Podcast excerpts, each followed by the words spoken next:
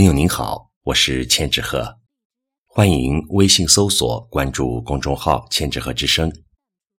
今天我和您分享的是熊范伦先生的文章《我的故乡二》。风吹着白云飘，你到哪里去了？想你的时候。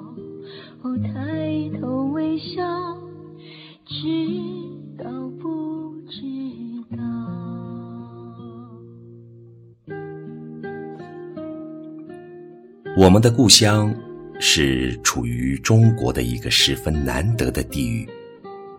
你们要知道，先辈们是从这里走出来的，这是我们家得天独厚的无形资产，要千万珍惜它。不能轻易忘记，甚至丢弃它呀！长江，这条中国最长、世界第三的大江，像一条长龙贯穿中国的东西。它和长城、黄河、黄山一并是中华民族的象征。而我的故乡晋江。正地处长江的最下游，临近长江口，犹如这条巨龙的一颗璀璨明珠。晋江在江苏省是一个小县，长大约四十公里，宽不到十五公里。它又像一条小龙，紧紧俯伏在长江这条巨龙的颈脖子上。久远的历史上。本来没有这个地方，传说它是海潮逆江而上，泥沙沿孤山之路积聚而成的陆地。远在三国时代，孙权的部队曾在此牧马，故称为马驼沙，古又称马洲。相传于明朝成化七年（一四七一年）建县，至今才有五百多年的历史。晋江位于中国最富庶的长江三角洲。过去一度归扬州地区，后称扬州市管辖。后来扬州地区又一分为二，现属于泰州市，位于江苏省北部，俗称苏北，是为苏中的最南端。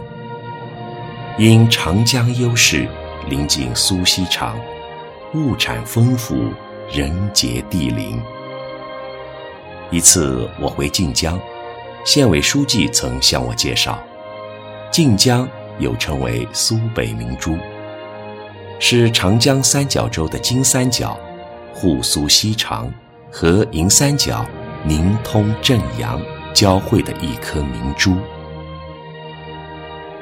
过去，这里因长江阻隔，到江南的交通非常不方便。晋江城到无锡仅仅三十多公里，但是在解放前，甚至解放后很长一段时间，却要花上差不多一天的时间，需由晋城乘汽车九公里到八尾港，然后排着长队等待渡船，上岸后再乘汽车从江阴到达无锡。那时长江的渡船。只是几条仅容得下几十个人的小小柴油机船，从八尾到达江阴汽车站，一江之隔，就得花费两三个小时。后来虽然采用气渡，大为快捷，但从晋城到无锡也得超过半天。如今，著名的江阴大桥横跨长江。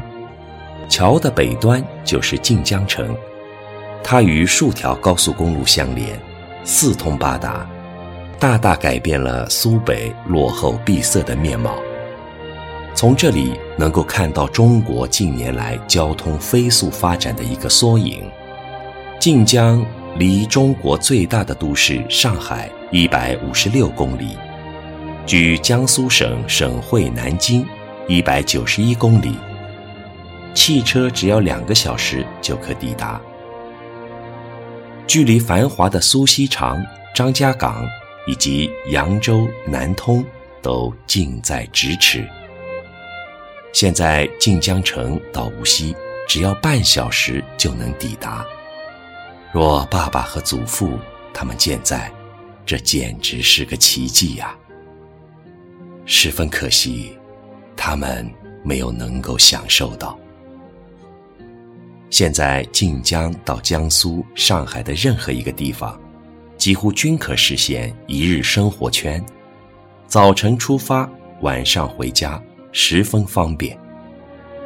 在这一片长江里，得天独厚的盛产有刀鱼、石鱼、回鱼、河豚等稀少鱼种。记得小时候，每到春天，这几种鱼，人们总要争取能够尝一尝。那时，河豚价格贵，要有大的红白事或者情赌，才有机会吃上。烹调它要有专门的厨师，灶台的屋顶要吊一把雨伞，说是防止房顶尘埃落下导致中毒。河豚鱼毒性很强，每年总会有几个人为此送命。故常常烧熟后，得先有厨师尝尝。此鱼主要是鱼子最毒。记得时常有一些屋后的树上挂着一串串这种带状的鱼子，偶尔会有那些贪婪的猫狗被毒死。那时石鱼、刀鱼好像不贵，普通人容易吃到。后来一斤刀鱼要一两千元。只是那些需要求人办事者才发狠购买，真可谓买鱼人不吃，吃鱼人不买。而现在刀鱼进补了，珍贵的石鱼则听说已经绝迹了。再显时鲜的就是冬天西风起的江蟹肥了。品尝蟹黄汤包，这是晋江城有名的点心。长江三角洲在中国历史，尤其近代史上，无疑人杰地灵，人文荟萃。而苏北地区同样如此。单说中国清末近代工业的四个创始人中，就有南通的张坚，解放后中国的国家领导人中，周恩来等均出生于苏北。晋江。和许多地方一样，也是人杰地灵，人文荟萃。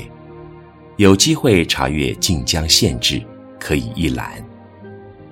中国近代纺织业中，与无锡荣家并驾齐驱的常州大生纱厂，老板就是来自晋江生祠镇的刘国军，曾担任江苏省政协副主席。因《蒋经国传》被暗杀的作者江南也是晋江人，家住斜桥镇西边三公里的大觉，又名长安。解放后，有很多在外工作的晋江人，为国家和社会做出了很好的成绩与贡献，不少选入县志和《我是晋江人》文集之中。晋江的历史虽短。倒也有一些历史古迹，离县城西边十多里路的生祠堂，相传是南宋岳飞路经之地，当地百姓跪拜挽留，晋江百姓为纪念岳飞，建了岳王庙，地名称为生祠堂。晋城的魁星阁和四眼井等，也都是有传说根据的。七十年代的中后期，中国的乡镇企业蓬勃兴起，就是从这一带的长江两岸开始的。解放前，晋江当地有大量青壮年在沪锡厂做工。那个时代，适逢这些老工人退休回乡，他们带一两个徒弟，弄一台简单车床，生产大小螺丝，而材料哪里来呢？那时，许多大型工厂也停工。